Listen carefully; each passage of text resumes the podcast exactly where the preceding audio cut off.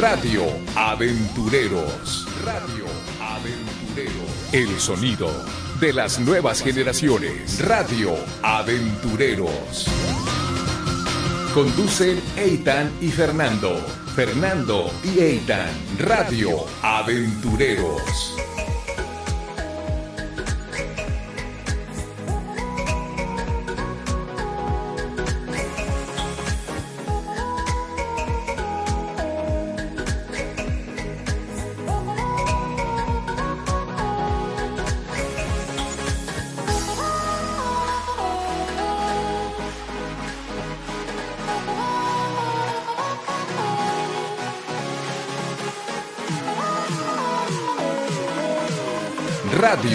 Aventureros.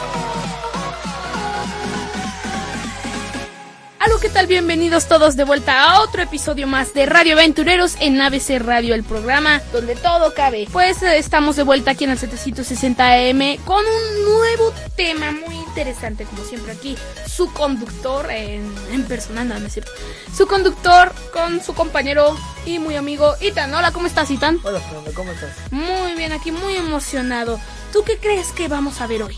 Sobre robótica, Ah, pero no es cualquier robótica, no. inteligencia Es artificial. la doctora Paola Andrea Niño Suárez. Es doctora de ciencias en ingeniería eléctrica del área mecatrónica. Es maestra en el IPN y coordinadora de la red de expertos en robótica y mecatrónica del IPN. Quisiera empezar con una muy breve pregunta, que es lo que primero se me ocurrió. ¿Qué es la robótica? Hola, ¿cómo estás? Un saludo a toda tu audiencia. Mira, la robótica es una ciencia que ha emergido en los últimos años que combina una parte mecánica, donde hacemos sistemas mecánicos y electromecánicos que se mueven, y una parte de inteligencia que hace que estos sistemas tengan la capacidad de tomar decisiones, la capacidad de seguir instrucciones y también, hoy en día, la capacidad de ser autónomos. Es decir, que no necesiten una programación fija, sino que ellos mismos puedan autoprogramarse. Oh, Por ejemplo, los pelicu- las películas de Hollywood nos han dado una idea, Sí. no sé qué preguntar si errónea o correcta sobre los robots, por ejemplo, Terminator, Matrix. ¿Esta realidad podría llegar a suceder algún día? Bueno, antes de contestar esa pregunta, quiero decirles que la robótica se divide en dos partes muy importantes. Hablamos de los robots como estructuras y hablamos de los robots como inteligencia o como entes virtuales. Es decir, que hoy en día tenemos robots virtuales y robots como estructuras físicas. Las estructuras físicas son muy complejas, entonces llegar a tener un robot como Terminator requiere muchos avances en la parte mecánica específicamente. Reproducir los movimientos del ser humano ha sido un gran campo de estudio. Hay muchas universidades que apenas hasta ahora están logrando reproducir cómo se camina en dos piernas. Hay muchos institutos alrededor del mundo que apenas han generado robots. Está el caso de Asimo en, en Japón, que es un robot que puede caminar, que puede correr, que puede bailar, pero aún así tiene un movimiento muy irregular con respecto al movimiento del ser humano. Como el de un infante. Exactamente. Entonces, en la parte de mecánica todavía tenemos mucho que explorar y mucho que generar Sí, para y- lograr esto. Y lo que sería Skynet, que es así como la red de... Ok, todo, esa es la segunda parte. La inteligencia Ah, ya. ok, ok. ¿Lo conoces, es- Sofía? Eh, sí, Sofía sería, por ejemplo, la parte Skynet. Sofía así, sería la parte, lo que nosotros llamamos ahora la robótica virtual. sí. Virtual. Exacto, es una entidad computacional que es capaz de aprender. De aprender, por lo que yo sabía, Sofía no hablaba completamente sola. Le, pro- le programaban cosas que tenía que decir. Incluso había alguien atrás en las computadoras que le decía qué tenía que decir. Pero fíjate que en este momento la inteligencia artificial ha venido desarrollándose a pasos agi- agigantados. Lo que se necesitaba para lograr esos pasos agigantados era mejorar los procesadores de datos. Ok. los procesadores de los computadores como tal. Entonces, hoy en día hay áreas específicas de la inteligencia artificial que se dedican a enseñarle a las máquinas. Ok, o sea, máquinas enseñando máquinas. Más bien las máquinas aprendiendo por sí mismas. Tú le das un patrón, pero él estudia ese patrón, lo repite n veces y después lo puede cambiar. Ok.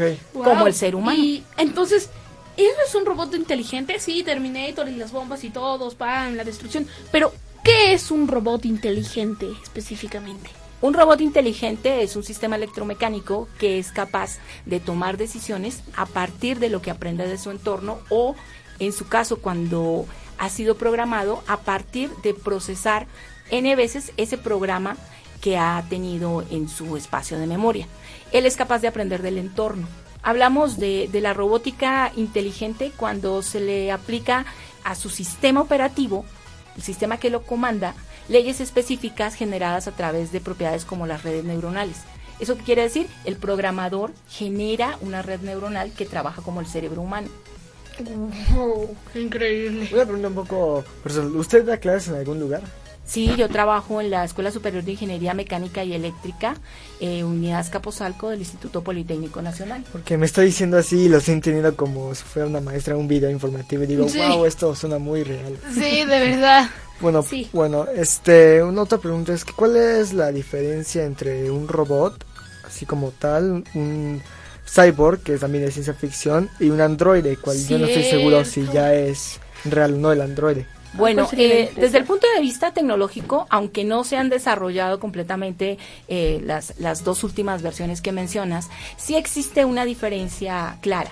Cuando hablamos de un robot, hablamos de un sistema electromecánico que es programado y que toma decisiones dependiendo del nivel de complejidad de su programación. ¿Como una fábrica? ¿Como un robot de Sí, fábrica? que puede estar en una fábrica, que puede ayudarte en el hogar, que puede ayudarle a personas discapacitadas con cierto Oh. tipo de tareas, que puede ir al espacio y explorar el espacio, que puede entrar en una mina y explorar la mina. Cuando hablamos de, de, de cyber, está más orientado a que hay un cerebro humano, desde el punto de vista de la ficción. Hay un cerebro humano que está, digamos que enlazado, comandando todo un sistema electromecánico de movimiento Como el Robocop, por como decirlo así. Robocop, por ejemplo. Y cuando se habla de androides, se habla de robots de tipo humanoide. Entonces los androides son robots que hacen tareas simples y sencillas, pero que tienen autonomía. Hasta el momento sí se han desarrollado algunos androides, especialmente para el área de la diversión, para juegos, pero son robots con una limitada inteligencia. Este, so, perdón, perdón, pero Sofía se considera robot o androide. Yo pienso que Sofía ya tiene una escala más de androide por la interacción que tiene con el ser humano. El androide nace con esa necesidad de interactuar con el ser humano. Los robots clásicos, aquellos que vas a encontrar en las plantas de automatización, por ejemplo, donde se ensamblan automóviles, donde se fabrican circuitos microelectrónicos, máquina sí. son máquinas que no tienen interacción con el ser humano. No entonces- comparten empatía, es decir, no establecen una comunicación directa. En cambio, el androide ha sido diseñado para que establezca comunicación con el ser humano y en algunos casos para que aprenda del tipo de reacciones que el ser humano tiene. ¿Los robots pueden reemplazar al ser humano? No, reemplazar al ser humano como tal no. Pero el robot en- nace con una idea específica y es ayudarle al ser humano en aquellas tareas donde el ser humano pueda correr peligro, que son de difícil acceso para el ser humano. Con esa ideología nace. Sí piensan mucho más rápido que el ser humano cuando su programación es fija, o sea, cuando tienen que hacer una operación matemática, lo harán con mayor versatilidad que el ser humano. Como una computadora. Exactamente. Pero el no tener empatía, el no tener esa parte de sentimiento que maneja el ser humano, que lo ayuda a tomar decisiones que no siempre están basadas en la lógica, es lo que lo hace diferente y lo que haría que en un momento determinado no pudiera reemplazar al ser humano. Pero, ¿y en el empleo? En esta parte en la que los robots estén, ah, están automatizados y que usted me dice, y están mejor preparados, muchos dicen que los robots no son benéficos porque podrían dejar una larga fila de desempleo de los humanos. ¿Eso es cierto? ¿Hay peligro sobre eso? En realidad, eh, lo que tendríamos que revisar es que efectivamente un robot puede hacer una tarea mejor que un ser humano, puede tener mejor repetibilidad, es decir, hacer lo mismo miles de veces sin cansarse, sin equivocarse, sin tener eh, errores. Además que los robots fueron diseñados pensando en que el ser humano no hiciera cierto tipo de tareas que eran riesgosas para él, como levantar cosas pesadas, como entrar en ambientes Por contaminados, ejemplo, como el trabajo de fábrica. como Sí. por ejemplo tener que levantar cosas pesadas en una fábrica Como de los siglos, por ejemplo, en el siglo XVIII era algo muy inhumano en lo que hacían con las personas, que desde temprano, muy temprano hasta la noche los mantenían haciendo un trabajo que los podía volver psicológicamente locos y por ejemplo ese es un trabajo peligroso si lo piensas así. Igual, por ejemplo, si tienes esto. que entrar a una mina donde hay gases, que puede Ah, haber una explosión. Por ejemplo, recuérdese Yo Robot, la parte... ¿Ya, ¿Ya llegaste al capítulo del robot que se descompone y están en una mina? Creo que sí. Bueno, Esa- en un libro es de. Isaac Asimov, Yo Robot, este, eh, para los que no sepan, hay una parte en eh, la historia donde eh, dos humanos se encuentran con un robot descompuesto en una fábrica ¿Es y entonces Powell? ahí se, sí, ahí Double- se relatan Double. los peli de que esa mina tenía gas y todo, donde los robots lo robot, sí. ayudan. Entonces, la cuestión aquí está en que eh, deben ser los seres humanos los que cambien la manera en que van a afrontar el futuro. Tenemos que preparar a los seres humanos para que estudien cómo hacer robots, para que al futuro tengamos fábricas de robots que hagan las labores pesadas que haría el ser humano. Tengamos personas especializadas en programar eh, a los robots, tengamos personas especializadas en darles mantenimiento a los robots. La gente seguirá teniendo empleo, simplemente que los roles van a cambiar. El tipo de tareas que van a hacer son más tareas que necesitan de su entrenamiento, de conocimiento científico, conocimiento técnico y demás. Entonces vamos a cambiar al obrero que tiene que esforzarse tanto sentado en un trabajo que le produce cansancio, que le produce enfermedad, por una persona que intelectualmente tenga mayor capacidad, que se prepare y pueda trabajar al lado con los robots diseñándolos, haciendo mantenimiento, mejorando todos los procesos, eh, haciendo nuevos programas y también trabajando un poco en la parte de la inteligencia artificial. Y ahorita me llegó una pregunta que es, ¿cómo entonces deberíamos afrontar esto? O sea, si realmente puede que haya el riesgo de, de, este reemplazarnos en ese sentido del trabajo en los trabajos lo deberíamos ver como algo bueno como algo malo o en el sentido de, este, Pues, de protección civil O como dices, ¿Es algo bueno se o algo malo? los roles. Yo creo que esto es una pregunta que hay que hacerle específicamente al gobierno. Esto ¿Cómo es una tarea esto? fundamental en la parte gubernamental porque hay que ser que tenemos que generar mejores programas de estudio, programas de estudio que estén a la par con los avances del futuro. Los niños de hoy en día se tienen que preparar de una manera diferente a como nos preparamos nosotros hace 30, 40 años. Los planes de estudio tienen que ser diferentes. Hay que mejorar para que todos los niños puedan asistir a las escuelas, para que todos los niños tengan contacto con la robótica desde muy jóvenes. No esperar a que lleguen a niveles de licenciatura para conocer la robótica, sino empezar desde la primaria, para que estos chicos cuando ya estén en nivel secundaria, en nivel licenciatura, la robótica les sea algo muy familiar y sus trabajos, lo que vayan a desarrollar, ya tenga un nivel más elevado de conocimiento sobre la robótica. Entonces pueden ir a una planta, por ejemplo, a la planta de producción de Ford, donde se hacen los autos eh, utilizando robots, hacer mejores diseños de esos robots y no a ser operarios cargando puertas. ¿Qué le, pasaría, al- ¿Qué le pasaría al hombre en este momento? Ah. ¿Tendría que seguir trabajando? En este momento, por ejemplo, en México no tenemos muchas fábricas automatizadas. Son pocas las industrias que están automatizadas, por eso nuestra mano de obra principalmente se dedica a la manufactura. Entonces, la idea es que estas personas en un futuro sí podrían ser reemplazadas por un robot, pero habría que prepararlas para que cuando les llegue el momento de cambiar de actividad puedan hacerlo. No se queden desempleadas, sino que cambien de profesión. Perfecto. ¿Hasta dónde ha llegado en la realidad la tecnología robótica estos últimos años? Pues en estos últimos años tenemos robots en muchos campos. Hay campos importantes como la medicina. Hay un robot muy conocido que se llama Da Vinci. Es un robot que tiene siete brazos que permite hacer operaciones, cirugías de alta, de alta complejidad e inclusive se pueden hacer de forma remota. Es decir, está el paciente con el robot, pero está fuera de- de- del entorno el doctor. También tenemos aplicaciones de la robótica para ayuda de discapacitados, eh, en el sentido de que las personas con algún tipo de discapacidad pueden tener un robot que les ayude, por ejemplo, a conducir su silla de Como lo que ruedas. usted hizo, ¿no? Que estuve estudiando que usted hizo una como un exoesqueleto para ayudar a los discapacitados aquí en México, pero infantes. Sí, esa es una parálisis. aplicación. Es la parte que se llama robótica médica, donde aplicamos todas las técnicas que se ven en robótica para hacer otro tipo de sistemas que cubren los mismos principios, aunque no son en realidad lo que se conoce como un robot específicamente. Pero es, ese es otro campo que está en este momento utilizando toda la tecnología que se desarrolla en robótica para brindarle servicio al, al ser humano. ¿Cuándo empezó la era de los robots? La era Entonces- de la robótica utilizada para servicios comienza más o menos alrededor de los años eh, 70, cuando se empiezan a automatizar procesos. Uno de los primeros elementos que automatiza procesos, por ejemplo, son compañías automovilísticas. Las compañías que hacen automotores se inicialmente fueron las primeras en generar plantas de producción. Son robots muy torpes, solo tienen dos grados de libertad, solo hacen una tarea. Pero de ahí en adelante se ha empezado a generar un boom en lo que tiene que ver con la robótica. Se va por dos caminos, como mencionábamos antes. Uno es el desarrollo del robot como estructura y otro es el desarrollo de la inteligencia del robot. Algunos han avanzado más que otros, pero eso dependiendo de las épocas. Cuando teníamos deficiencia de controladores o de procesadores eh, digitales muy rápidos, entonces se avanzó mucho en la parte mecánica. Hoy en día que tenemos procesadores eh, para la información que se requiere muy rápidos, muy veloces, se ha avanzado muchísimo más en la parte de la inteligencia artificial. ¿Qué es el cerebro positrónico? En Isaac Asimov, Yo Robot, mencionan mucho también en Doctor Who, en Star Trek, mencionan mucho el cerebro positrónico donde están las tres, las tres leyes de la robótica. Y estuve pensando, es como tiene una clase como de conciencia o alma, aunque no necesariamente tiene que ser un alma, es como un alma artificial, por decirlo así. Pero si llegara a existir, nos beneficiaría y en primer lugar otra vez, ¿qué es? Pues en realidad es un término acuñado más de la ciencia ficción que, que de tecnología como tal. Pero si lo viéramos así, ese cerebro positónico... realista. Habríamos, hablaríamos de que es la capacidad que tendría un robot de procesar sus propios pensamientos. Es decir, tú le vas a dar, tú le vas a dar cierta cantidad de información, él va a aprender del entorno otra cantidad de información y luego él va a tomar decisiones y va a generar sus propios pensamientos.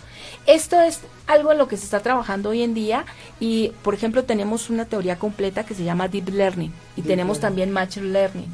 Entonces, a partir de redes neuronales, hacer que las máquinas aprendan. A partir de redes neuronales, entrenar máquinas.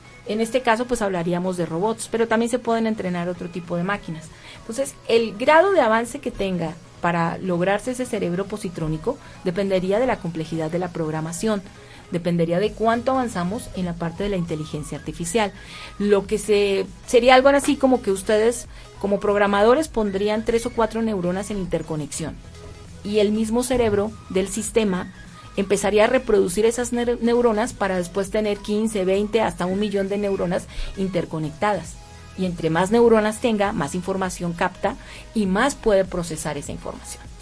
Usted dijo algo interesante, dijo que de, la información que le llegaba y más información del ambiente y entonces que un razonamiento. ¿Sofía es algo parecido? ¿O los robots como Sofía? Sí, sí. Entonces, por decirlo, ya tienen un cerebro positrónico podríamos decir que sí. En ese caso, eh, no solamente evalúan el entorno como las partes físicas que puedan determinar, sino también cuando se habla de evaluar el entorno es que puedan detectar a través de una cámara, por ejemplo, la cara de la persona con la que interactúan. Y con ciertas señales en su cara ver si esa persona está triste, si está alegre.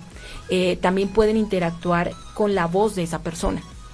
Leer o escuchar la voz de la persona y eso le genera ciertos patrones de los cuales ellos pueden saber si esa persona está enojada, está triste, está feliz y con esos patrones interactuar con esa persona. Si está triste, consolarla, si está enojada, calmarla, si está feliz, dejarla o ayudarla a que se siga sintiendo feliz. Es un poco eso lo que se está buscando ahorita con tipo de los robots como, como Sofía. ¿Es cierto que Sofía es el robot más avanzado del mundo? Tendríamos que hablar específicamente en qué campo, porque en todos los campos tenemos diferentes tipos de avance en el área de robótica. De pronto en el campo de los androides o de los robots capaces de interactuar con los seres humanos, sí ha sido una de los, de los robots que estarían a la vanguardia. Ok, ¿y qué opina de los usos que se le están dando a los robots? Robots militares, de entretenimiento, todas las áreas que se le ha dado los robots. Pues eh, con respecto a los robots militares, desafortunadamente en la mayoría de, de, nuestros países los avances más significativos se generan después de un enfrentamiento militar. O ha sido siempre la industria militar la que lleva la delantera en muchos de los avances y especialmente en la robótica. Son los primeros que empiezan a utilizar, por ejemplo, robots móviles con un brazo. Siguen siendo eh, labores muchas veces de seguridad, muchas veces de vigilancia y de monitoreo. Hoy en día tenemos un boom con todo lo que son los robots autónomos o también conocidos como drones. Los drones tienen inicialmente una aplicación militar. Esa aplicación militar ha cumplido su efecto y ya esa tecnología ha llegado a la parte de entretenimiento. Pero los drones no son automatizados, ¿o sí? Volvemos a lo mismo, depende mucho del programador. O sea, parte de lo que desarrolla el dron es el vuelo autónomo capaz de tomar sus propias decisiones cuando está volando, capaz de aterrizar en un lugar o en otro dependiendo de la tarea que tenga que realizar, si tiene niveles de inteligencia. De pronto no los que conocemos comercialmente, que controlamos a través de un radiocontrol, pero sí se ha hecho mucho desarrollo científico para darle al dron la autonomía, no solo para volar, sino para también tomar decisiones con respecto hacia dónde vuela o a dónde llegar a aterrizar. O por ejemplo hay estaciones eléctricas en camino donde cuando el robot detecta que se está quedando sin energía, va y se estaciona en una de estas y se recarga. El sol. Con sol. Energía solar, supongo. Energía solar, energía eólica, dependiendo del, del fabricante directo del, del, robot. Wow, increíble. Este, por ejemplo, ahorita tuve una pregunta. El, los, lo que tienen los robots, que es todas las reacciones que tienen, como los drones, es la programación que le, la programación que le ponen. Sí, correcto.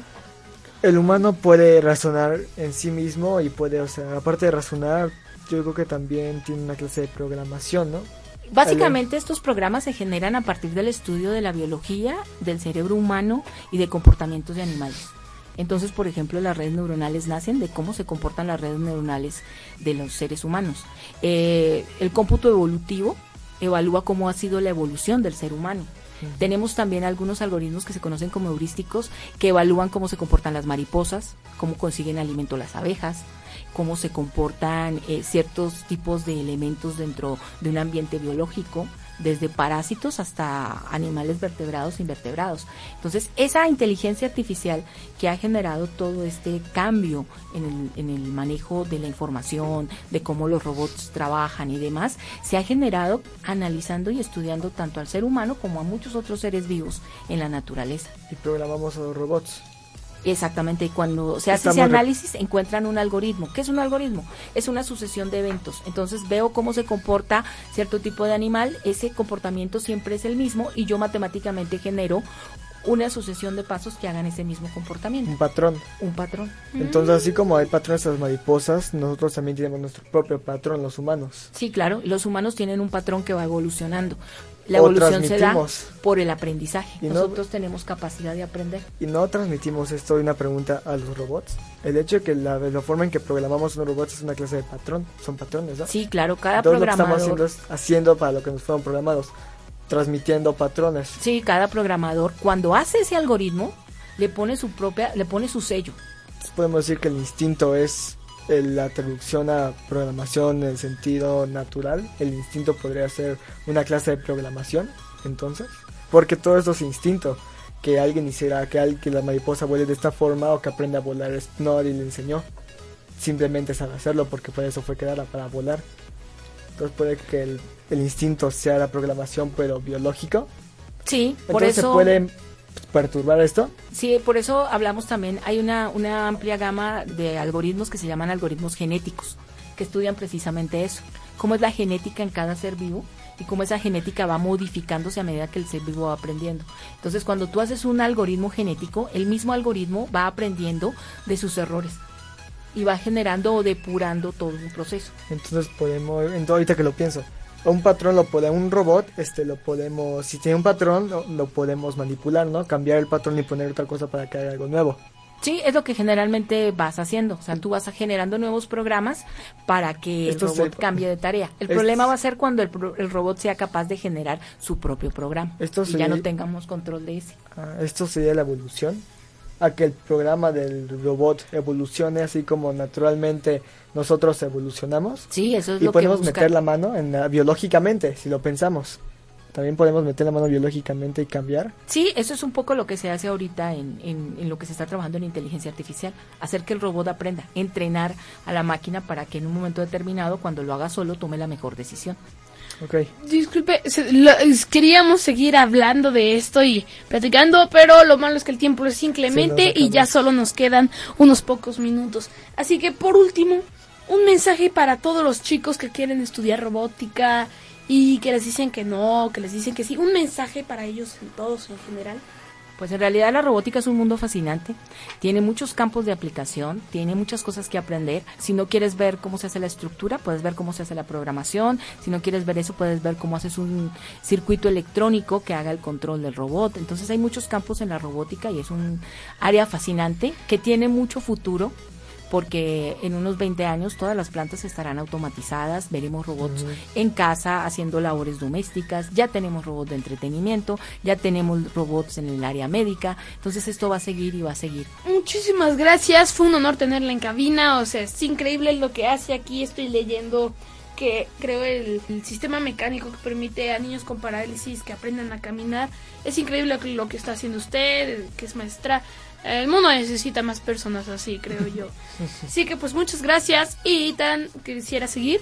Este, pues bueno, muchísimas gracias maestra por habernos acompañado. Yo disfruté mucho esta sesión honestamente. Sí, fue increíble. Mucho.